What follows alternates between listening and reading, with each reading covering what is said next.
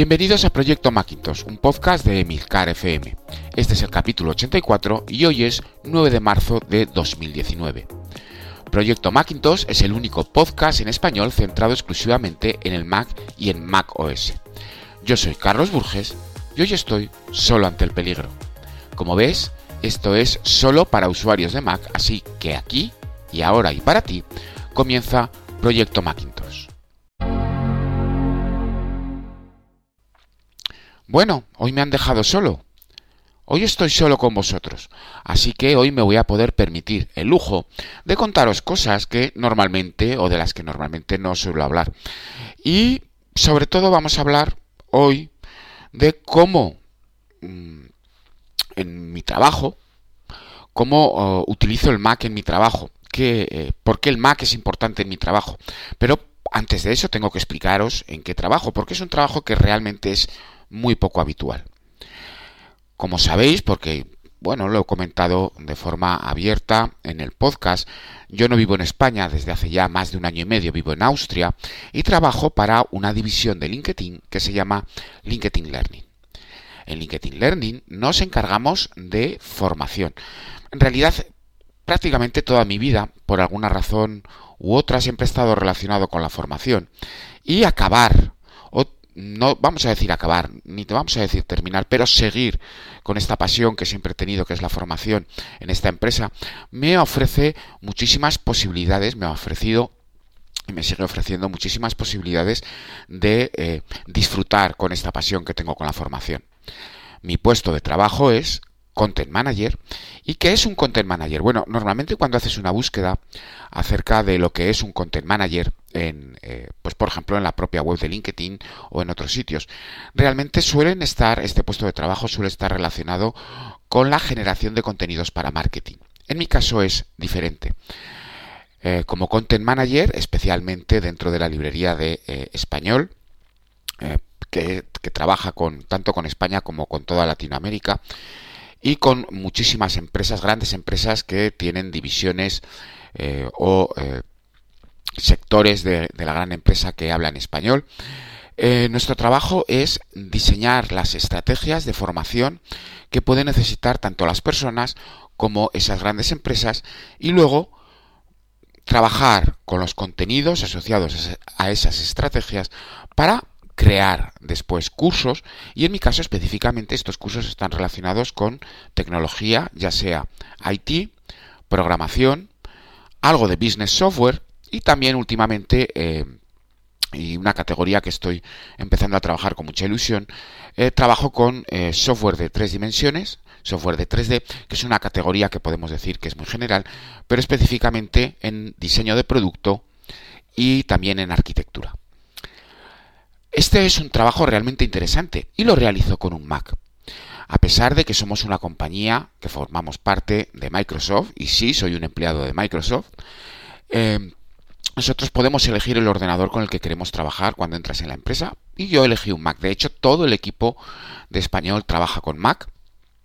No somos los únicos dentro de la empresa, sino que hay mucha gente que prefiere trabajar con Mac. Y el Mac es una herramienta para nosotros imprescindible para conseguir llevar adelante nuestro trabajo. No solo en la parte de eh, gestión de contenidos, ni siquiera es gestión de contenidos, de creación de contenidos, de trabajo de contenidos, sino también en la producción. También hay eh, se usa el Mac, por ejemplo, en, eh, en, el trabajo con Motion Graphics. En la postproducción se utiliza PC con Windows.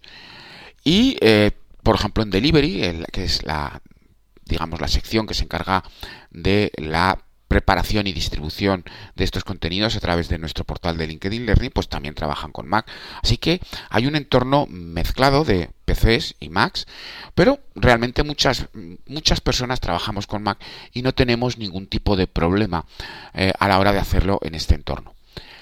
Bueno, seguramente algunos os estaréis preguntando qué hace realmente un Content Manager, porque es un trabajo que no es muy habitual. Bueno, imaginaros que mm, tenéis que formar a muchísima gente, estamos hablando de miles, cientos de miles de personas, y eh, tenéis que preparar esa formación, es decir, tenéis que elegir cuáles serían los contenidos correctos, en qué dirección deben apuntar estos contenidos, eh, cómo deben ser presentados estos contenidos, es decir, cómo vamos a darle un contexto, cómo vamos a darle una historificación a ese contenido y para ello nosotros los content manager trabajamos con formadores. Nosotros nos encargamos de seleccionar los mejores formadores que podemos encontrar y realmente tenemos un gran equipo de formadores dentro de eh, nuestra eh, pequeña librería, bueno, tan pequeña librería de contenidos en español. Buscamos esos formadores, les ayudamos a preparar ese contenido, integramos ese contenido dentro de una estrategia muchísimo más grande que nos permite, haciendo solo un, pequeño, no un pequeño, pero haciendo solo un solo trabajo, impactar en muchos sitios a la vez y diseñamos con ellos todo ese contenido para luego pasar al equipo de producción que se encargará de darle forma a esa masa de barro no tan informe que nosotros hemos creado junto con el formador. El Mac es muy importante aquí. El Mac eh, nos permite no solo esa comunicación, ya que tenemos realmente, somos personas que tenemos que hablar continuamente, ya no solo con el resto del equipo, sino también con eh, los formadores, con posibles formadores. Y el Mac es maravilloso en este caso, porque nos permite trabajar eh, o nos permite em, interactuar continuamente a través de diferentes canales, incluso, bueno, a través del propio canal oficial que nosotros tenemos para videoconferencias, que es un software específico que se llama Blue Jeans, eh, nos permite funcionar sin ningún tipo de problema. No hay problemas del tipo de la cámara no funciona, el micro no funciona, el Mac es esencial aquí. Pero no solo el Mac es esencial en esto, sino también en otras muchas eh, opciones. Por ejemplo, nosotros trabajamos muchas veces con cursos que se graban delante de una cámara. Para revisar los guiones de estos cursos utilizamos el sistema de habla del Mac. Así tenemos ese texto que el Mac nos habla y que nos permite en un momento determinado escuchar al formador incluso antes de que grabe ese curso. El sistema de habla nos permite tener una beta de ese curso y es súper eh, útil ver qué está funcionando dentro de ese texto, qué no está funcionando dentro de ese texto. Y también, por ejemplo, utilizamos el Mac para hacer toda la gestión de los cursos a través de, en nuestro caso, puede ser eh, SharePoint y utilizando las herramientas de Microsoft, pero también utilizamos muchísimo las herramientas colaborativas de Google. Con lo cual, con una única unidad, realmente yo en el trabajo tengo un MacBook Pro de 13 pulgadas, de la generación anterior, no la más moderna. A mí me cogió esa generación anterior. Eh, simplemente tenemos esa poderosa herramienta, el Mac, que nos permite trabajar, eh, movernos continuamente dentro de la compañía, porque estamos siempre saltando de un piso, saltando a otro, a una reunión, a otra, eh, y luego trabajando con el contenido de una forma muy ágil, muy cómoda y sobre todo sin problemas, sin fallos, sin eh, situaciones incómodas, porque nuestro trabajo es realmente exigente. No soy el único content manager dentro de esta librería. Pronto vamos a ser tres. Y eh, trabajamos eh, con el contenido de una forma muy especial. Para verlo de una forma más amplia, mm, nuestra estrategia, la forma de trabajar con la estrategia es pensar en qué vais a necesitar vosotros como posibles eh, alumnos de la plataforma o que van a necesitar las personas de las grandes empresas en formación para el año siguiente. Y nos tenemos que adelantar siempre mucho a las posibles necesidades, tanto vuestras como de las empresas, a la hora de cuando requiráis o cuando necesitéis esa formación, que esa formación esté disponible. Así que realmente no nos estamos mirándonos siempre la punta de los pies, sino que intentamos mirar al futuro, mirar con un año, con dos años de antelación, cuáles son las posibles tendencias, eh, ya no solo en formación, sino en contenidos que van a ser necesarias eh, para vosotros. El Mac entra aquí también de una forma eh, bastante poderosa en el sentido de que, bueno, a la hora de estar gestionando contenidos durante muchos años que he hecho en FacMac, las propias herramientas que he ido eh, recopilando a lo largo de todos estos años, bueno, pues me sirven precisamente para trabajar en esa estrategia, en esa mirada hacia el futuro. ¿Qué, utilizo frecuentemente? Bueno, pues utilizo un lector de RSS, sigo utilizando eh, NetNews perdón, uff, NetNewsWire, la versión anterior, la 3.2, una versión muy antigua, sigue, funcionando. Es una pena que las RSS estén empezando a desaparecer de casi todas las webs, pero me permite consumir grandes cantidades de eh, contenido eh, para poder construir grandes partes de esa estrategia.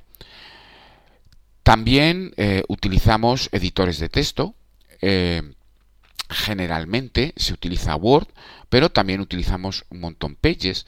También trabajamos con eh, diapositivas, muchas diapositivas. Eh, generalmente se utiliza PowerPoint, pero utilizamos con muchísima frecuencia Keynote y muchos formadores que utilizan Mac también utilizan eh, Keynote. Es un software que realmente tiene un gran valor en, presentaciones y que es una pena que sea un, pequeño gran desconocido eh, porque realmente ofrece tanto muchas posibilidades tanto a la hora de preparar presentaciones como de postproducir esas presentaciones para conseguir eh, realmente presentaciones o efectos de calidad. Mi gestor de tareas es Wunderlist. Ya sé que Wunderlist no es posiblemente el mm, gestor de tareas más maravilloso del mundo, pero realmente la forma en la que nosotros trabajamos, donde hay un stream de tareas eh, que se mueve muy deprisa, mm, hace que Wunderlist me sea muy cómodo porque puedo integrarlo con Outlook, que es mi cliente de correo electrónico, puedo integrarlo con Chrome, que es mi eh, navegador eh, oficial, el que digamos tenemos que utilizar, con lo cual esa integración nos facilita mucho, bueno, pues llevar correos a tareas, páginas web a tareas, crear un stream de, de formación stream de información. Es importante, hay que entender cómo se trabaja cuando trabajas con volúmenes muy importantes eh, de trabajo, con muchas cosas grandes y pequeñas, que no puedes mantenerlo todo maravillosamente organizado, no puedes tener listas de tareas para esto, listas de tareas para otro, porque pierdes muchísimo tiempo muchísimo tiempo saltando de listas en listas, en listas, en listas. Así que cuando tienes realmente ese grandísimo volumen de, eh, eh, de trabajo, con montones de pequeñas tareas que han de cumplirse en plazos relativamente estrictos, digamos que yo, por ejemplo, abandoné la forma en la que generalmente todo el mundo trabaja, que es tener listas específicas para diferentes tipos de tareas, para convertirlo todo en un stream. El stream es una única lista eh, enorme, larguísima, donde realmente lo único mm, o lo más importante del stream es asignar una fecha a cada tarea. Después mantienes ordenadas esas tareas por fecha de vencimiento y cuando llegues a esa tarea ya la solucionarás. Así que básicamente te centras en tus tareas del día de hoy y si te queda tiempo puedes avanzar con las tareas de mañana o de pasado. Y en el caso de Wunderlist, en concreto, para mí son muy importantes las meta tags, de forma que utilizas tu almohadilla etiqueta y así puedes hacer una consulta y tener disponibles todas las tareas que están relacionadas con esa etiqueta, simplemente haciendo un clic, ya que son enlazables, por decir de alguna forma. ¿Y qué más herramientas utilizamos? Utilizamos mucho Teams para trabajar en equipo, tanto con las personas que están trabajando directamente en la empresa, como con las personas que trabajan fuera de la empresa. Y eh, en general nuestro trabajo, eh, todo el equipo, es eh, un trabajo de colaboración. Es muy importante. Hay que entender que la colaboración en un equipo es decir, y cuando hablamos de colaboración, hablamos de colaboración de verdad. No se trata de reunirte una vez o de forma puntual con tu equipo y solucionar algunos pequeños problemas. El, nuestro día a día es un día a día de continua interacción, de continua solución de pequeños problemas, de eh, continuas reuniones para decidir grandes temas que van a afectar después a nuestro trabajo eh, impactar en nuestro trabajo de una forma más o menos grande. Así que el Mac dentro de toda esta estructura, bueno, pues es un Mac corporativo integrado dentro de un gran Active Directory en el que eh, básicamente tienes acceso eh, a un montón, enorme montón de recursos que nosotros tenemos, bueno, pues está perfectamente integrado y nos resulta muy fácil y muy cómodo trabajar con él. Durante muchos años, realmente durante muchos años, se dijo que el Mac no era un ordenador para trabajar en la empresa. Bueno, yo llevo un año y medio trabajando, eh, integrado, realmente integrado dentro de la empresa, y realmente no el Mac no, no ofrece problemas. No nos causa ningún tipo de eh, problemas, salvo en algunos casos específicos en los que nos encontramos que bueno no hay un software eh, diseñado específicamente para Mac, entonces nos vemos obligados bueno pues eh, a buscar una solución alternativa. Por ejemplo, ¿Qué problemas me, me, he podido encontrar yo al respecto del uso del Mac dentro de la empresa? Bueno, pues no he podido acceder a Visio o no he podido acceder a Power BI porque no hay un cliente de escritorio para Mac, pero por lo demás, realmente seguimos trabajando al igual que, el resto de nuestros compañeros que utilizan PCs con Windows. Así que yo entiendo que hay mucha gente que dice que el Mac no sirve para la empresa. No es cierto. Yo desarrollo mi trabajo perfectamente con el Mac sin ningún tipo de problema. Y el resto de mis compañeros que hacen diferentes tareas, no solo son content managers, sino también eh, productores, o trabajan en delivery o trabajan haciendo otros tipos muy diferentes de tareas, también utilizan un Mac y realmente estamos todos perfectamente integrados. Bueno, pues este ha sido un pequeño vistazo a lo que hago yo eh, en mi día a día. Mi labor como content manager no es realmente no es un trabajo frecuente, no es un trabajo que mm, vas a encontrar en las ofertas, no porque sea en LinkedIn Learning, sino porque hay otras empresas de formación. Eh, es, un, es un trabajo mm, especial, por decirlo de alguna forma. Es un trabajo no habitual. Es uno de, esos pocos tipos de trabajos que, por ejemplo, yo me encontré con el problema de que eh, en España eh, realmente el trabajo de content manager no existe o existen eh, digamos que está pensado para gestionar contenidos de marketing, no está gestionado para el contenido de formación y precisamente por eso di el salto a este país que es donde tenemos nuestra eh, pequeña central. Pero el Mac, en este caso, nos sirve como herramienta maravillosa para poder desarrollar toda esta labor de eh, estrategia, Primero estrategia, siempre estrategia, la estrategia por encima de todo. Después esa selección de nuestros mejores formadores y el trabajo de, eh, especialmente el trabajo de no solo crear el mejor contenido, elegir el mejor contenido, sino eh, que ese contenido sea útil a lo largo del tiempo para vosotros como posibles usuarios de nuestra plataforma.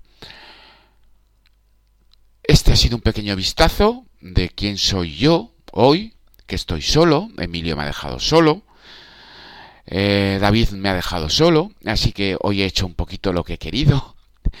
Así que por favor, perdonarme, perdonarme también por la eh, corta duración de este podcast, pero también voy a invitar a David y también voy a invitar a Emilio a que nos cuenten en próximos episodios quiénes son en el trabajo y qué hace el Mac dentro de su trabajo, si lo utilizan, que yo sé que lo utilizan en más de una ocasión, eh, que nos cuenten un poco cómo el Mac influye en su trabajo y cómo realmente o qué herramientas utilizan eh, para gestionar todo ese trabajo.